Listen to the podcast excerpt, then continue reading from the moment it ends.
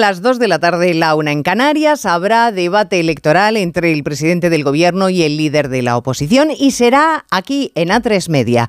Han elegido esta casa para confrontar el 10 de julio dos propuestas de gobierno bien distintas con las que concurren a las elecciones. Justo cinco días antes, Fernández Vara, el candidato socialista a la Junta de Extremadura, se va a someter a una sesión de investidura justificada en la necesidad de desbloquear la política en su comunidad. Muy loable, pero una verdad a medias, porque bastaba con que la presidenta socialista de la Asamblea hubiera esperado los días que le pedía la candidata del PP para llegar a un acuerdo con vos y habría otra sesión de investidura con posibilidades, porque la de Fernández Vara, salvo error u omisión, está abocada al fracaso.